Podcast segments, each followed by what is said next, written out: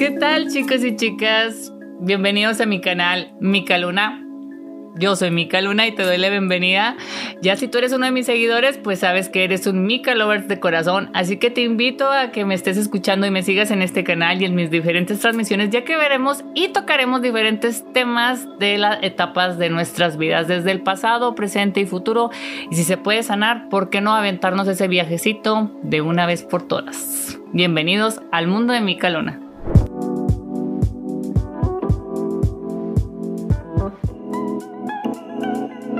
Bienvenidos una vez más a un podcast de su amiga Mica Luna. Bienvenidos. Este podcast les va a encantar porque es algo que me han estado pidiendo mucho. Pero antes de irme a contarte la historia, no se te olvide seguirme en mis diferentes plataformas como en, Spotify, Google Podcast, eh, también en YouTube, Facebook, Instagram y por supuesto en TikTok como Mica Luna Vidente. ¿Sale? Pues bueno, muchos me han preguntado que si yo he tenido eh, experiencias paranormales o experiencias con la muerte debido al don con el que yo nací. Y es que yo nací con el don de ser medio. ¿Cómo me di cuenta? Pues a los seis años fue cuando nací, eh, fue cuando yo eh, soñé y conocí por primera vez a mi abuelita que en paz descanse. Yo no la conocía porque ella falleció cuando mi mamá tenía 11 años. Eh, de ahí, pues obviamente mis, mis, mis dones y mis habilidades se fueron desarrollando poco a poco. Y la experiencia que yo eh, siempre he tenido con la muerte es que sí siento que, que he fallecido y he vuelto en la parte médica, hablando médicamente, ¿no? hablando de la parte espiritual de la que hablan de esa conexión divina, no, siento como si dos partes de, de mí se desprendieran y una fuera hacia arriba y una fuera hacia abajo. Y cuando se hace esa conexión de volver como que a volver a respirar, a volver a latir, es como si esas dos personas, ¡pum!, se volvían a juntar en, en este cuerpo, ¿no? En, en, en este cuerpo de Mica Luna. Eh, una de las que más voy a contar es porque es muy es, es, me pasó cuando yo tenía 27 años y es porque todos los doctores, eh, doctores eh, auxiliares, enfermeras, de todo el quirófano estaban súper sorprendidos de lo que había pasado puesto pues que esta, bueno, para empezar tuve una cirugía.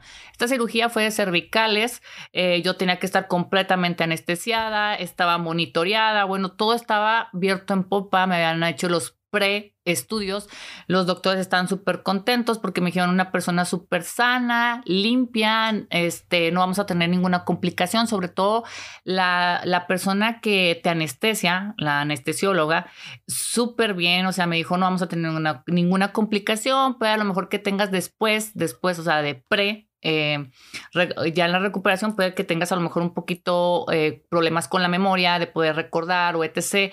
Como que siento que eso me marcó mucho porque dije yo, qué miedo perder la memoria y, y no saber qué, pues dónde estás, a dónde ir, a dónde correr. Bueno, o sea, yo me sé, como que sí me, me, me, me asusté, pero dije, ok, vamos a darle a la cirugía, yo ya quiero salir de esto. Así sucedió, tal. Entro al quirófano, me dijeron cuente 10, eh, ya sabes, de, de 10, 9, 8 y pum, caí anestesiada. De repente, este, para empezar, pues quienes están viendo el podcast en grabación, la cirugía fue por el cuello, o sea, en el cuello aquí se me ve una cicatriz muy pequeña. Entonces entraron aquí por la parte del cuello y movieron todo lo que fue, pues, este, la tráquea, las, la, la, o sea, pues todo lo que es la parte del sistema respiratorio, ¿no? La tráquea y todo cuerdas vocales. Es por eso que muy rápido me pongo ronca y todo porque no me quedó muy bien mis cuerdas vocales después de esta, de esta cirugía. Entonces, eh, hacen la cirugía, hay monitoreo, todo el rollo, el neuro termina, eh, la anestesióloga se queda, todo, yo caigo en parada cardíaca. Paro cardíaco o eh, significa que pues no tienes respiración, no hay latidos, estás obviamente a los 10 minutos que esto todavía sigue, caes en hipoxia. La hipoxia cerebral es cuando a nosotros nos falta oxígeno en el cerebro y esto lo tienen que evitar. Ustedes dirán, ¿por qué sabes tanto, Mica? O sea, no mames, o sea, ¿qué te pasa contigo? ¿Es todo lo que pedo? No, o sea, no es que lo sepa todo. Eh, yo soy paramédico, recuerden que yo soy paramédico, soy voluntario de la Cruz Roja, entonces sé lo que te llega a causar el hecho de que una hipoxia cerebral, una falta de oxígeno en el cerebro es un daño completamente irreversible y es lo que se debe de evitar. Por eso los 10 primeros eh, minutos en los que tú, traes, tú caes en paro cardíaco, que no hay pulso, no hay respiración, o sea, tú tienes que sacar a la persona de ese paro o volverla en tu, o sea, estando intubada o, o si la desentubaste, hay que volverla a intubar, ¿no? Y por eso es que lo sé, porque tengo ya este, más de 11 años siendo voluntario de la Cruz Roja Mexicana, de la cual estoy muy orgullosa de, de pertenecer y quiero y amo y respeto. Entonces, es por eso que aprendí todo esto, ¿no? Entonces yo ya sabía como que, pues, cómo iba a correr el agua. Total, llega de que yo caigo en paro cardíaco, no me pueden sacar, pero aquí está la onda de la conexión, ¿no? Yo veo a toda la gente moverse, me están dando RCP, eh, estoy, eh, ya no estoy intubada, pero me están dando RCP, me están dando con el ambú. El ambú viene siendo pues una mascarilla con una, con una bolsa acá que te está, te están poniendo el oxígeno y aparte la mascarilla estaba conectada al oxígeno, o sea, lo estaban pasando al, al 100%. Eh, y me estaban dando RCP y me acuerdo que me hablaba la neuro, la, perdón, el, el anestesióloga y me decía, por favor, por favor, y me hablaba por mi nombre, este, por favor, Mica, despierta, por favor, Mica, despierta, despierta, vamos, vamos, tú puedes, tú puedes volver. Y yo la veía bien desesperada y yo le decía, oiga, pues aquí estoy, o sea, yo estoy despierto, o sea, ¿qué le pasa? Y luego, pues, o sea, no dejaban de darme RCP, veía que la gente se movía de un lado, veía del otro, y luego, doctora, ¿qué más hacemos? O sea, y en eso escucho como la doctora dice, ¿cuánto llevamos dando reanimación cardiopulmonar, no? Pero yo veía todo tras bambalinas. O sea, veía a la doctora, los veía a ellos, veía todo el movimiento. Eh, yo quería regresar, o sea, yo quería hablarles y quería decirles, oigan, aquí estoy, es que sí estoy despierta, o sea, mírenme, escúchenme, vean, o sea, yo me movía. Llegó en el momento en el que me di cuenta de que esa, esa misma Mica Luna estaba viendo a otra Mica Luna de punta a punta, ¿no? O sea, digamos, estamos en cuatro paredes, ¿no? Y veía que otra mica estaba acá de este lado y otra mica estaba acá y yo decía, bueno, ¿y ahora qué está pasando? O sea, es como si estuviera viendo todo, o sea, no, no me estoy perdiendo de nada. Entonces, eh, se me hizo raro, pero al mismo tiempo no descuidé, porque yo decía, si no vuelvo en 10 minutos, mi cerebro va a empezar a fallar. Voy a tener un daño y va a ser irreversible. O sea, tengo que despertar de alguna manera, tengo que hacer algo porque no me están escuchando, no me están oyendo, no me están viendo, ya me desesperé y al mismo tiempo les estaba hablando, les estaba haciendo señas y ellos seguían en, sus rollos tratando de sacarme, obviamente, del paro cardíaco. Completamente, obviamente, en, en ceros. En eso escucho a la, a la neuro y la veo también. O sea, perdón, me, perdón, me mucho por, con el, el, neurocirujano y la, y la anestesióloga. La anestesióloga le dice a los asistentes, a todos los que están ahí, dice, ¿cuánto llevamos, cuánto tiempo llevamos dando RCP? Dice, ya van los 10 minutos, ya ha pasado de los 10 minutos, doctora. ¿Saben qué? Háblenle al neuro, hay que volverla, hay que volverla a intubar. Cuando ella dijo, hay que volverla a intubar, yo sentí como que algo me, me jalaba, jalaba la mica que estaba de un extremo y la mica que estaba del otro y, como que algo los empezaba a jalar y al mismo, siento, al mismo tiempo sentía como mucha fuerza en mi cuerpo, pero como mucha desesperación, como si quisiera salir corriendo de ese lugar. O sea, al mismo tiempo tenía como, tenía como preocupación, miedo de, de no librar, o sea, de no, o sea, más que nada era el miedo. Tenía mucho miedo, mucha adrenalina. Eh, quería salir corriendo e ir a buscar a, mi esposo y decirle, oye, vámonos de aquí, o sea, vámonos del hospital, vámonos, o sea, esa era mi intención, o sea, levantarme y salir corriendo y órale, este, encontrarlo y decirle, vámonos, ya, ya, ya terminó la cirugía. En eso escucho, tas, tas, tas, tas, que vienen los zapatos. O sea, desde el pasillo yo escucho que vienen los zapatos del neurocirujano. Abre la puerta, él es alto, moreno, este, eh, y dice, ¿qué pasa? Dice, ¿qué, ¿qué pasó? Pues si yo la dejé bien. O sea, literalmente eso fue lo que él dijo. Dijo, es que en cuanto la desentubamos, cayó en paro cardíaco, no ha vuelto, este, hay que volverla a entubar Entonces da la orden, como que la segunda orden, lo veo a él y dice, pásame por favor este, la hoja y todo, preparen todo para volverla eh, a, a intubar. Y en eso no me la han de creer. Pero yo despierto y siento como, como si una mica blanca y una mica color negra, así como oscurita, se juntan en mi cuerpo, hacen como un choque entre, entre este cuerpo y la reacción que yo tengo es que despierto, yo ya no estaba intubada, ¿eh? O sea, lo iban a volver a hacer, que quede claro aquí. Despierto y me levanto, o sea, me levanto de golpe. O sea, ustedes imagínense una persona que estuvo en paro cardíaco, que estuvo bajo una anestesia súper fuerte, fuerte, fuerte, fuerte para, una, para este tipo de cirugía, monitoreada de antes, durante y después, en todos los sentidos. O sea, yo tenía hasta eh, este, unas cosas aquí que medían la electricidad, ¿no? Porque era una hernia lo que estaba perjudicando mis, mi lado izquierdo. Entonces, todo esto lo estaban monitoreando para que al momento de extraer esa hernia ya no me lastimara más los nervios este, que estaban sanos y los que estaban lastimados, pues ya no, ya no siguieran sufriendo más. Entonces, tenía todo ese tipo de monitoreo, un equipo muy grande. Entonces, yo me levanto de golpe, me siento y, me, de hecho uno de los que asistió a mi cirugía es esposo de una amiga de compañera de trabajo y él le contó, o sea, le dijo, fue impresionante y al mismo tiempo nos dio mucho miedo, o sea, fue impresionante nos dio mucho miedo. Dice, porque para empezar, la fuerza con la que ella se despertó fue una fuerza que una persona anestesiada y, de, y volviendo de un RCP, de una reanimación cardiopulmonar, no la puede llegar a tener. O sea, no te lo explicas cómo. Porque a él literalmente le dio una patada en el estómago. Él, así literalmente me dijo, me dijo, tú me pateaste el estómago y me, y me aventaste hasta la pared y yo ya no me pude levantar del patadón que me diste. Y las enfermeras, eh, ellas me dijeron, nos levantaste en peso, o sea, tratamos, cuando tú te sentaste para como salir literalmente corriendo, nosotros te, te, detuvimos y te volvimos a acostar y tú lo que hiciste nos levantaste en peso y te empezaste a levantar. Y fue cuando el doctor y la otra doctora y los demás se te, se te amontonaron y empezabas tú a luchar, a moverte y empezaste a gritar que te soltaran, ¿no?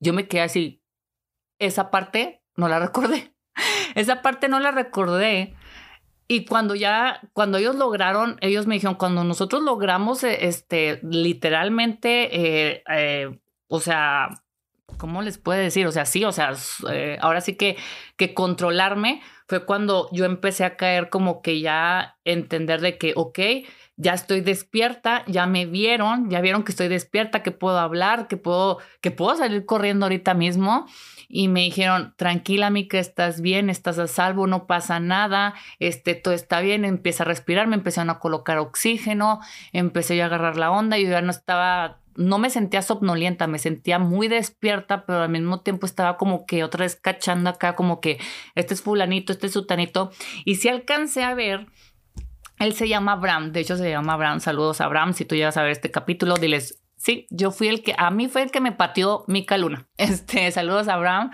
Este, él, él, me, él me acuerdo y me dijo, es que la verdad, asustaste a todos, o sea, a mí también me asustaste. Este, salieron, hablaron con mi esposo y le dijeron, pasó algo que la verdad estamos súper sacados de onda, nunca nos había pasado. Es la primera vez que una persona que viene, que está de una, de una cirugía con tremenda anestesia, que nos cayó en paro cardíaco, despertó y despertó, o sea, literalmente a levantarse, golpeó a dos que tres personas, levantó enfermeras en peso, tuvimos que someterla, tranquilizarla, porque esta mujer iba a salir corriendo y estaba este, el neurocirujano y la anestesióloga hablando con él.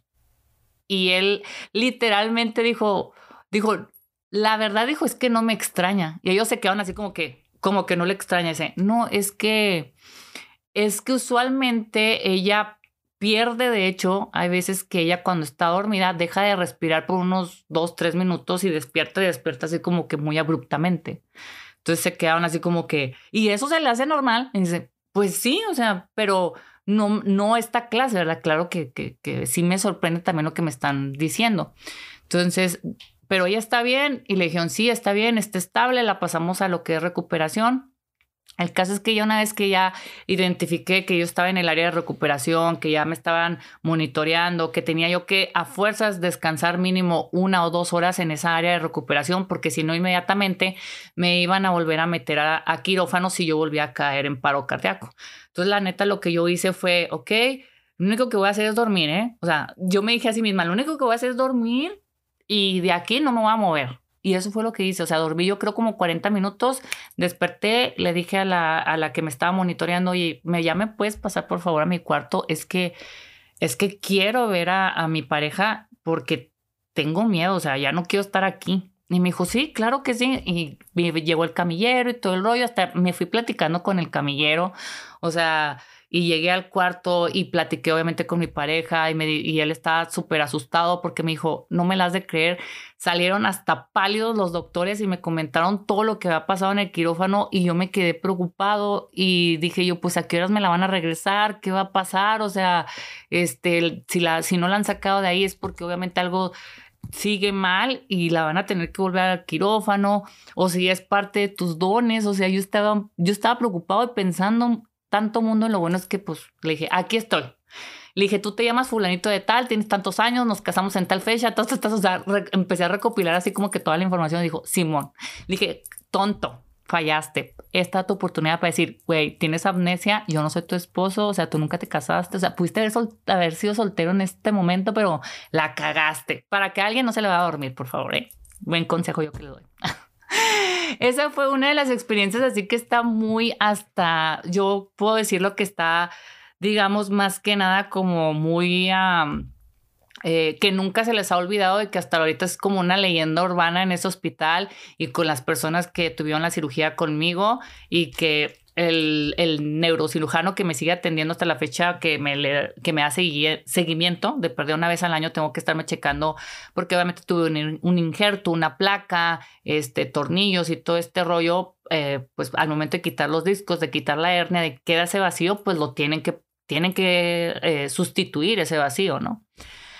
Literal, pues bueno, eso fue una de las cosas que más está este, documentada y más que nada que se le volvió una leyenda y me decían, oye, es verdad lo que pasó en el Quiro. Y yo decía, Simón, Simón, pues yo no tenía por qué negarlo porque yo lo había vivido antes y durante y ya al despertar que vi todo el desbarajuste que había en el quirófano, dije, pues alguien entró los asaltó o algo, o sea, ¿qué pasó? Y nada, pues había sido yo, ¿no? Su servidora. La que otra que, que también es de que em, cuentan mucho también eh, la gente que llegó a conocer a mi mamá y a nosotros, su servidora, este, es de cuando yo tenía como unos 12 años, entre los 11 y 12 años. Yo siempre fui una niña muy curiosa y hasta la fecha sigo siendo muy curiosa, por eso es que me gusta mucho leer, investigar, o sea, asesorarme de pe a pa y es de que eh, yo metí la llave en un toma corriente. Según yo estaba jugando a la casa, ¿no? Esta es mi casa y este es el pinche toma corriente, es la, es la, digamos, la apertura para abrir mi casa, ¿no? Yo voy de tonteta a meter la llave. Y cuando meto la llave, sí siento como que me llega, me entra la descarga literalmente en la mano y cuando me entra la descarga, ¡pum! Dice mi mamá, mi mamá fue la que me dijo, se vio como una luz, o sea, un chispazo así tremendo y tú volaste hasta lo que es el otro extremo, golpeaste en la pared, de ahí caíste inconsciente. Entonces yo traté de despertarte, al momento que no me reaccionaste, yo te agarré en los brazos y salí corriendo. La gente de ahí de Delicias dicen, o sea, que la gente que conoce a mi mamá dice, tu mamá salió corriendo contigo en brazos hasta descalza, iba descalza corriendo por las calles de ahí de, Delicias y llegó al, ahí al general, ahí al hospital y le dijeron, esta niña no trae pulso y no trae, o sea, no está respirando y no trae pulso, esta niña está muerta, o sea, literalmente le dijeron, o sea, mi mamá sintió que se le venía el mundo encima, o sea, ¿cómo que está muerta? O sea, pues, ¿cómo me voy a traer a mi hija muerta? Y yo les juro que yo veía a mi mamá correr, ella en ese entonces usaba su cabello como hasta aquí, hasta, ella lo tenía, ella lo tiene, lo tenía, perdón, ondulado, le gustaba hacerse luces, mechas, entonces en ese entonces ella se agarraba así como un chonguito como el que traigo yo, hacia hasta arriba. Este es igual que yo, con cara afiladita, eh, con sus ojitos un poquito claros, tez blanca. Entonces traía ella un short de mezclilla y una playera literal como yo. Por cierto, ustedes aquí en los podcasts nunca me van a ver muy tan lujosa, ¿eh? O sea, cero que ver. Entonces acostúmbrense a esto. Esto es lo que hay, esto es lo que se vende, esto es lo, esto es lo que compran. Ahí está. Mucho gusto, ¿verdad? Entonces, pues mi mamá iba con una playera, un short de mezclilla descalza corriendo conmigo. Y yo la veía y yo decía, no manches, pues ¿y a dónde va mi mamá? o sea, pero pues alguien me dijo, ¿verdad? Me acuerdo que era eh, yo siento que siempre las personas que me han cuidado han sido mis guías, eh, mis guías, que me dijeron, oye, córrale que te alcanzan, o sea, la que va ahí eres tú, o sea, la que lleva en los dedos eres tú y tienes que, tienes que alcanzarla porque no respiras y no tienes pulso. Y yo decía, ¿y eso qué significa? ¿Y eso cómo se come? significa que estás muerta. O sea, yo decía, ah, o sea, que estoy de este lado significa que estoy muerta. No, todavía no, pero tienes que alcanzar a tu mamá, por favor. O sea, alcanza a tu mamá. Entonces, yo en cuanto llegué, eh, mi mamá me entrega a los doctores, los doctores me agarran, me suben a una camilla, empiezan a darme RCP y pues yo llego y pues sopas, a mí me dijeron, aviéntate y alcánzate. Y pues eso fue lo que hice, yo me avienté y me alcancé. Y en eso, cuando yo despierto, veo súper borroso, pero veo a cuatro personas vestidas completamente eh, de blanco. Dije yo, a la chistosa. Me quedé pensando, no alcancé, o sea, no me alcancé y ya estoy en otro lugar, porque pues estaba viendo como borrosón, ¿no? Y, y estaban tratando de enfocar la vista más y más. Y yo nomás pensaba, dije yo, hijos, la entrada con San Pedro, dije yo. De entrada dije, la, la, pues el pasaporte, ¿no? O sea, entrar con San Pedro, hola, ¿cómo está? ¿Y usted qué le pasó? No, pues por pendeja metí una llave y mire, estoy estrellada y, vine aquí, ¿no? A, a, reportarme, ¿no? Con recursos humanos para mi entrada. Entonces, pues ya empiezo a enfocar y enfocar y enfocar y todo eso venía a mi mente y escucho a una mujer eh, vestida con muchas joyas así muy guapas, así como muy sexy, como que de otra época, y traía su cabello cortito, así como negro, así hasta la, hasta la barbilla. Y me dice, vamos, dice, despierta, despierta, Mica, despierta. Y en eso empezaba yo a enfocar, a enfocar, a enfocar. Pero yo veía a esa mujer que aparte traía una bata encima. Entonces yo, yo, yo empecé a enfocar mi, mi, mis, ahora sí que mi, mi, mi, mirada y todo en esa, en esa mujer que estaba exactamente en medio de esas cuatro personas. Yo decía, pero qué raro, ella trae hasta una como, pues no sé, algo en la cabeza que le brilla, o sea, pues no veo a nadie que vea algo que le brilla. Entonces yo decía, una aureola, o sea, de esas aureolas que les brillan a los ángeles, dije, a la, dije, es el ángel, o sea, es el ángel que me va a recibir, es el ángel de la muerte. Ay, Diosito Santo, ya, no, no puede ser, no voy a volver. Y yo pensaba en todo lo que dejé pendiente, la tarea de la escuela, la primaria, mi vida, mi ser, mi crisis existencial, el chocolate, o sea, yo no sabía yo qué hacer. Y enfocar, enfocarme hasta que identifiqué y empecé a ver al doctor, el doctor empezó a hablarme, checaban mis pupilas y todo el rollo y decían, caso raro, inexplicable, ¿no? O sea, pasé, ellos, eh, por lo que mi mamá me contó, se pasaron más de, dice ella que no llevó el tiempo, pero que era mucho tiempo el que estaban dándome reanimación. Eh, trata, me ponían oxígeno eh, y que en cuanto ella me entregó al doctor, el doctor le dijo, es que esta niña ya viene muerta, o sea, esta niña no respira y no tiene pulso y ya desde donde vino, porque de hecho nosotros vivíamos como igual, o sea, para que mi mamá se haya lanzado corriendo y descalza conmigo, o sea, imagínense nada más a qué distancia estamos hablando que estaba el hospital de la casa, o sea, así muy, muy cerca que digamos, no, pero mi casa sí estaba céntrica. para empezar, mi casa estaba enseguida de un funeral, o sea, de una, de una funeraria, ¿no? O sea, mi casa está enseguida de una funeraria, nomás deje usted ¿no? A mí siempre me, han, siempre me ha perseguido, ya sea el cementerio o, el, o la funeraria, nunca pueden faltar cerca del hogar de Mica Luna, ¿no? O sea, hasta ahorita es la primera vez que me libro de eso, pero siempre, siempre, y no la había este, captado y cachado, pero siempre en mi vida o vivo cerca de un panteón o vivo cerca de una funeraria donde hay llega el cuerpo, lo preparan, lo velan, lo entregan y pues el ni se diga el panteón, ¿no? O sea, tú cruzas ahí el panteón, tú en cinco minutos estás ahí, así literal. Entonces, este dije yo, pues bueno, ya que están estas dos cosas mías, o estoy dentro de la muerte o estoy entre donde tengo que vivir, ¿no? El hospital o el cementerio. Dije yo, pues ya me, ya me chingué, dije yo, al momento de que vi eso, dije pues ya estoy acá en el cementerio.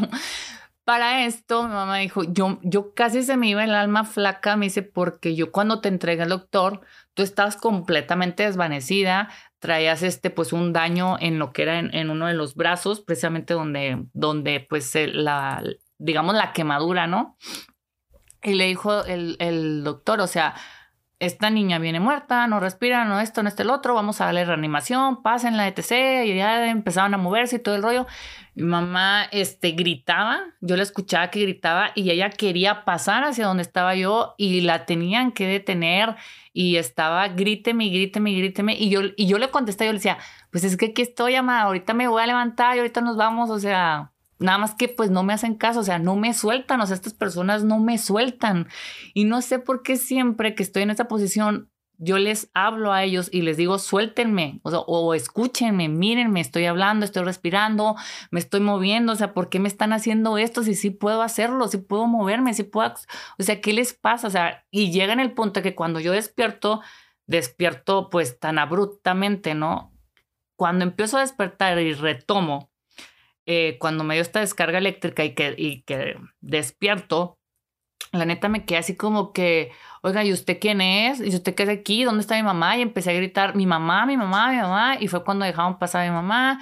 Y de todos, eh, yo traía el oxígeno puesto, traía también un monitor y todo el rollo. Y dijeron, es que hay que tenerla en observación, esto no fue normal, fue mucho lo que ella duró en paro cardíaco. O sea, literalmente, cheques ustedes de la distancia, o sea, mínimo tuvo que haber hecho de 10 a 15 minutos, o si no es que más, de llegar hasta acá al hospital, más todavía la reanimación que nosotros tuvimos que hacer con esta niña. O sea, hay que estarla monitoreando porque un daño cerebral tuvo que haber tenido y esto esto pues es, no es curable, o sea, no es, no es algo que se va, no es algo irreversible, ¿no? Puede tener un daño en, en los, eh, en el habla, en lo motor, en, en todas esas ondas, ¿no?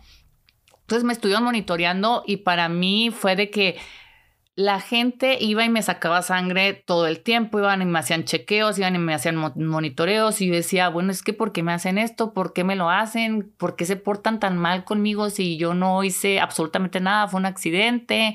Entonces, ellos querían saber la razón y también el daño, más que nada, si traía un daño neurológico, me mandan también a hacerme un escaneo, salgo completamente bien, ya me mandan a mi casita, total que yo recuerdo muy bien una vez sentada con, con el especialista, ya eh, hablando, digamos, llegando con un especialista cuando a mí me detectan la tiroides y luego con los problemas de la depresión, de la ansiedad y todo este rollo, porque también pasé problemas de alimentación, pero yo no me había dado cuenta, ni tampoco mi mamá, o sea, lo veíamos muy, muy normal lo que me había pasado, que obviamente en otro podcast se los voy a, se los voy a comentar Total de que cuando yo llego y, todo este, este doctor tiene mi expediente y ha habido y por haber, me dice, oiga, usted esta hija ya, la, o sea, la tiene viva de milagro. O sea, esta mujer es para que estuviera muerta no sé cuántas veces, pero esto no es normal.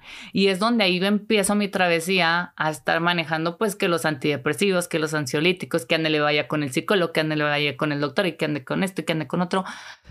Pero que si esto ha cambiado mi vida, sí, porque siento que cada vez que despierto de cada una de esas situaciones, siento que puedo ver más allá y no solamente ver más, sino que también hacer más conexión con las personas inmediatamente.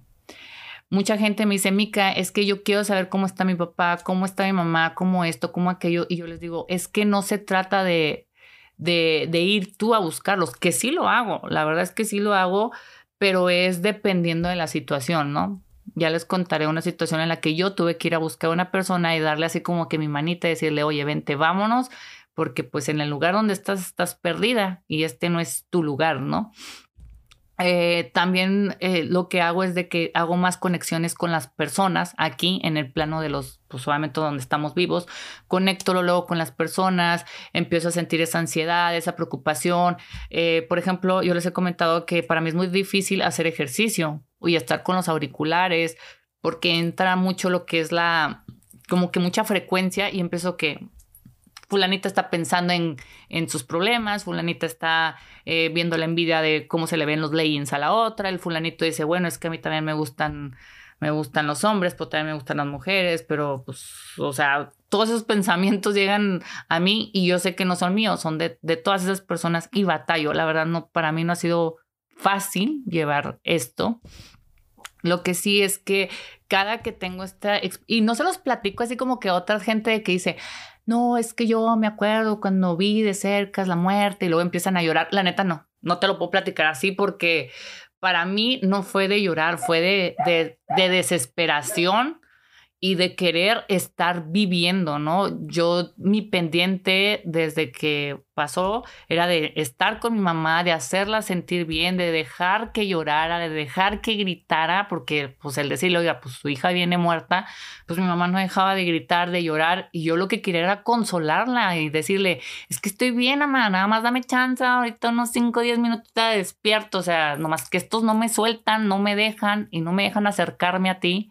Igual me pasó con mi pareja, ¿no? Que yo lo que quería era salir corriendo, e ir a encontrarlo y decirle, oye, estoy bien, este, tú estás bien, vámonos fuera de este hospital porque ya me hicieron la cirugía, ya estoy bien, me siento bien. Y siento que cada una de esas situaciones, eso es lo que ha detonado a mí, ¿no? La fuerza de querer estar en, en, con, las, con las personas, ¿no? Pero también me ha ayudado a valorar a esa conexión que te lleva con las personas que están en este plano. La conexión que tienen cuando están tristes, cuando están alegres, cuando están, este, pues obviamente algo que les causa una preocupación, un dilema y, uno se queda así como que, bueno, pues te puedo ayudar, pero pues vas a decir, no, pues esta me lee la mente o qué está pasando o, cómo se puede llegar a esta situación. Y lo menos que yo quiero es asustar a la gente. Yo tengo, de hecho, personas que, que me han que me conocen y conocen mis dones y me dicen, Mica, es que nomás de verte yo tengo miedo. Yo tengo miedo que me digas que me voy a morir. Y yo le digo, no, ¿cómo crees? O sea, jamás, ni aunque lo supiera, te lo diría. Si me lo preguntas, pues bueno, va bajo tu, tu responsabilidad, ¿no? Pero jamás haría eso. Eh, hay personas que me han preguntado, Mica, ¿existe el cielo? Claro que existe el cielo. El cielo es un lugar donde está fabricado no, no, o sea, nos han vendido un cielo que es con, que es blanco, que hay nubes, que hay arpas, que hay esto, pero la verdad son las vidas de las personas donde más fueron más felices en sus vidas o lo que tanto anhelaron o tanto soñaron o tanto quisieron, pues ahí lo convierten en realidad, lo materializan y ese es el ese es el cielo de la persona. El cielo de la persona es donde más fueron más felices. Entonces es donde a mí me ha tocado visitarlos o decirles, hola, este, pues, ¿sabes qué? Tienes, uh, hay esa conexión, ¿no? De que está tu hija, tu papá, tu mamá o etc me ha dicho, Mica, y también como existe el, cielo, sí existe el infierno, sí, sí existe el infierno. Y también existe ese, esa persona a la cual le temen que, pues, literal, la carta del diablo, el diablo. Y sí, y yo me he sentado a un lado de él y he platicado con él. Hay gente que me ha dicho, tú has platicado con el de abajo, tan solo con verme les he dicho, sí, pero no lo veo como algo malo, sino lo veo como que es como una persona que se ve, se puede ver como un hombre, se puede ver como una mujer, se puede ver como lo que él quiera, según el deseo que tú, este, es, o tu creencia que tú tengas, ¿no? Si tú a ti te hicieron creer que él es un monstruo, que es una cabra, que es esto, que es un animal o etc., se va a manifestar de esa manera, pero la verdad en las veces en las que yo lo he visto es un hombre muy bien vestido, de traje, sentado en una, en una, en una área de una sala, en un hotel, y siempre tienes dos, dos copas de vino. ¿Por qué? Porque a mí me gusta mucho el vino. Entonces siempre hay dos copas de vino, yo llego, me siento y, tomo esa, esa copa de vino y tengo una plática con él y esa plática es la que te puedo decir en, honestamente, no recuerdo nada más lo que él me dice así como que la vez que yo decidí así como que, bueno, ya me tomé mi copa, cada vez que yo termino la conversación con él, caigo como en una, en una especie como de mucha agua y el agua me llega hasta aquí, hasta las narices y yo trato como de, de salir, ¿no? De estar como batallando y batallo para respirar. Y le digo, oye, le digo, pues, ¿cómo salgo de aquí? Porque la salida está muy lejos y el agua me llega y me estoy ahogando. Y, me, y la respuesta de él siempre es la misma y me dice, ¿qué quieres? son las, son las lágrimas de las almas condenadas. Y esto está el full.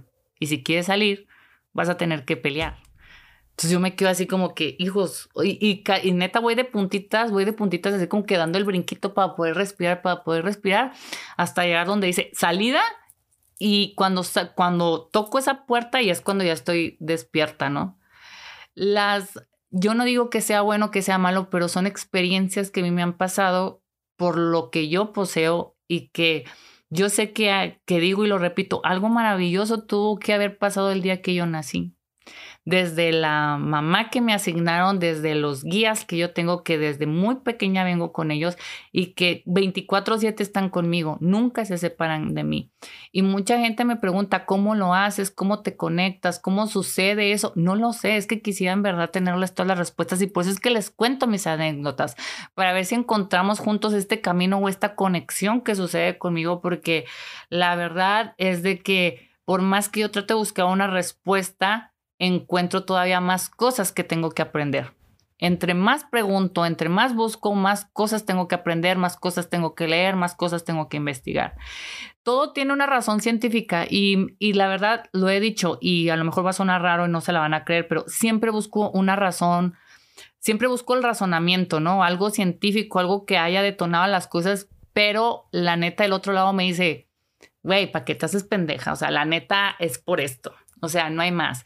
Igual si pasa algo en la casa, si pasa algo conmigo, o sea, digo, bueno, es que pasó por esto, por la condensión o la conexión, o porque esto madera ya está viejo, etc. Y me dicen, no, o sea, hay cosas que sí tienen una explicación lógica y razonable y hay otras que de plano no la hay. Sorry, Mica, pero hasta aquí. O sea, no hay. Entonces, estas son mis experiencias. Tengo más, obviamente, de las cuales yo creo como cinco veces he estado cercas y si es verdad, cuando dijo el doctor que de milagro estoy viva, pues yo creo que sí, de milagro sí lo estoy porque no ha habido en, situaciones en las que no haya estado yo, este, literalmente sin respirar, sin tener pulso, sin tener eh, control de mi cuerpo, pero yo estoy viendo todo tras bambalinas, pero siento siempre ese choque, ¿no? El de una parte donde una mica está como que en la parte de arriba y otra mica está en la parte de abajo y al momento de que decido despertar o que se me hace la oportunidad es cuando se juntan en este plano, chocan estas dos personas en este plano y despierto yo. Y por eso siempre digo, todos tenemos ese lado, si le pueden decir blanco o si le pueden decir oscuro, pues esas dos personas se unen eh, y siento eh, la conexión, se buscan entre ellas y me gusta porque hay un, como que siento como que hay un trato entre nosotros, entre vernos como que los piecitos. Por eso me gusta mucho, les había comentado usar como los tenis blancos, ¿no? Es usar, verme los tenis blancos es identificarme y decir, aquí estoy yo, esta soy yo y sigo caminando, ¿no? De que existen cosas eh, paranormales, cosas que no podemos entender, cosas hasta de de otro índole, claro que existen. Y ahorita a la, a la magnitud que vamos nos va a llevar a un mundo en el que decimos, bueno, como existe lo bueno, existe lo malo. Y es con lo que mejor te debes de quedar. Si puedes entenderlo, qué bueno. Y si no, investigale, pero no te vas a meter como que en camisa de once varas porque no quiere decir, mucha gente dice, te puedes traer cosas malas de cada una de estas experiencias, pero la verdad es que yo no he traído nada malo.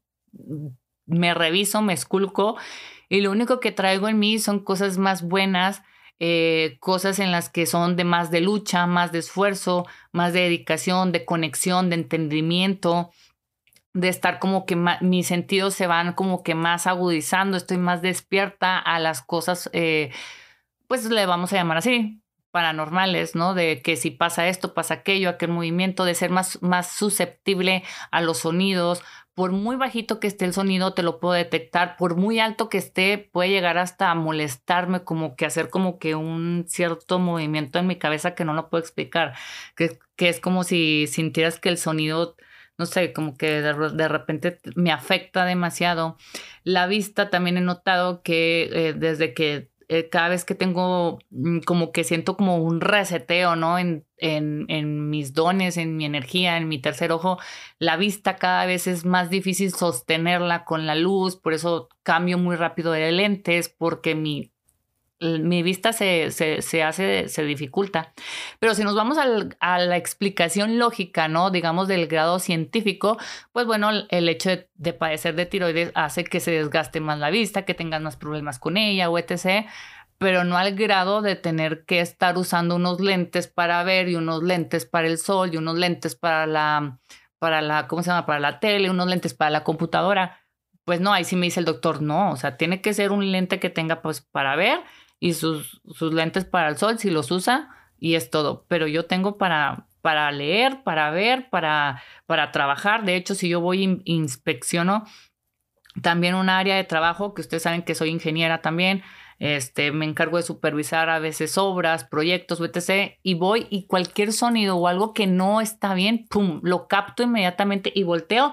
Y ya está unas personas robándose una varilla echándola a una camioneta, ¿no? Y yo digo, Chihuahua, o sea, tenía que voltear en serio, ¿es mío esto? Pues sí, es mío esto. Entonces, siento que todo esto es, es, es un parte de un aprendizaje que lleva con ello, un, que lleva con, con ello una responsabilidad. Pues soy una persona muy clara y muy transparente porque yo conmigo, con las consultas personalizadas conmigo, es de que esto es lo que hay y esto es lo que se ve, no hay más. Es la conexión que hay contigo. Es lo que ahorita me estás mostrando. Me puedes mostrar tu pasado, pero a lo mejor tu futuro no se puede ver por algo que puede estar ahí truncado o tú mismo lo estás truncando o tú misma lo estás haciendo.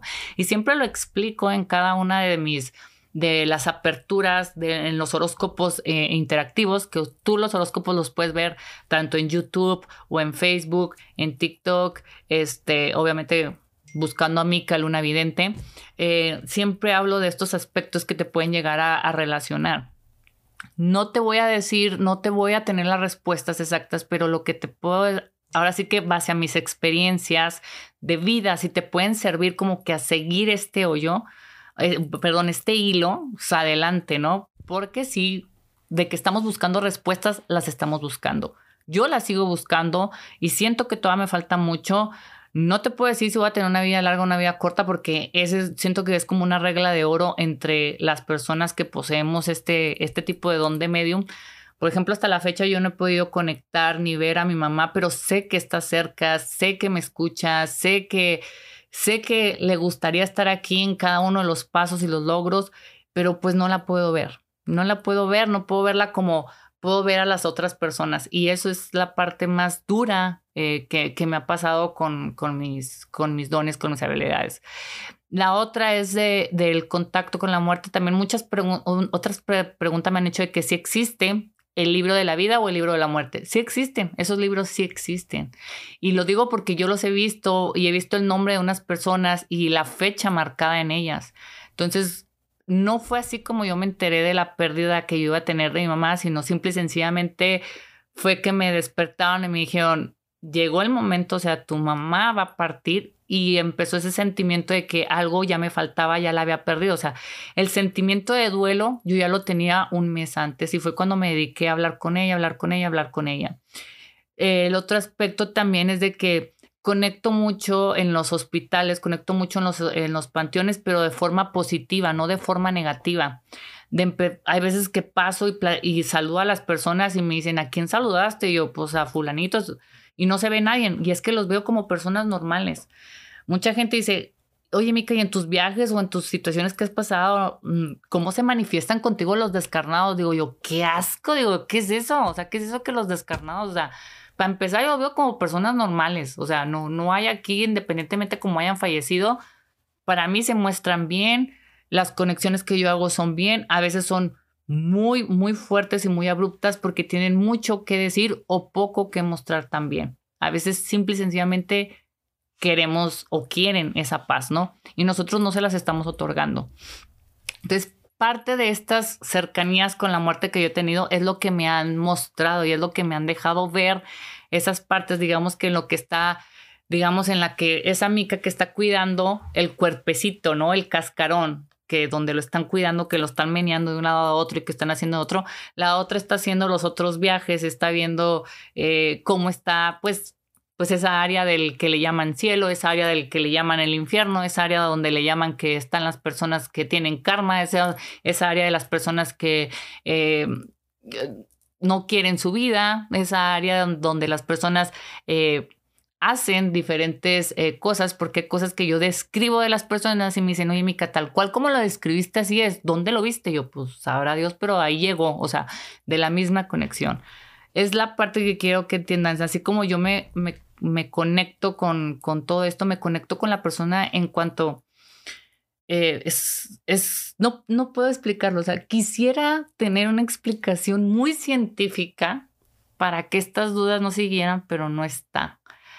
Pero yo te invito a que sigas viendo mis podcasts, a que sigas interactuando, a que me platiques, a que platiquemos y, que eh, hay cosas que la verdad yo sigo, que veo cosas así que de asuntos eh, de gente que regresó a la muerte, que dice que conoció a Dios, que conoció un ángel, que conoció esto, que...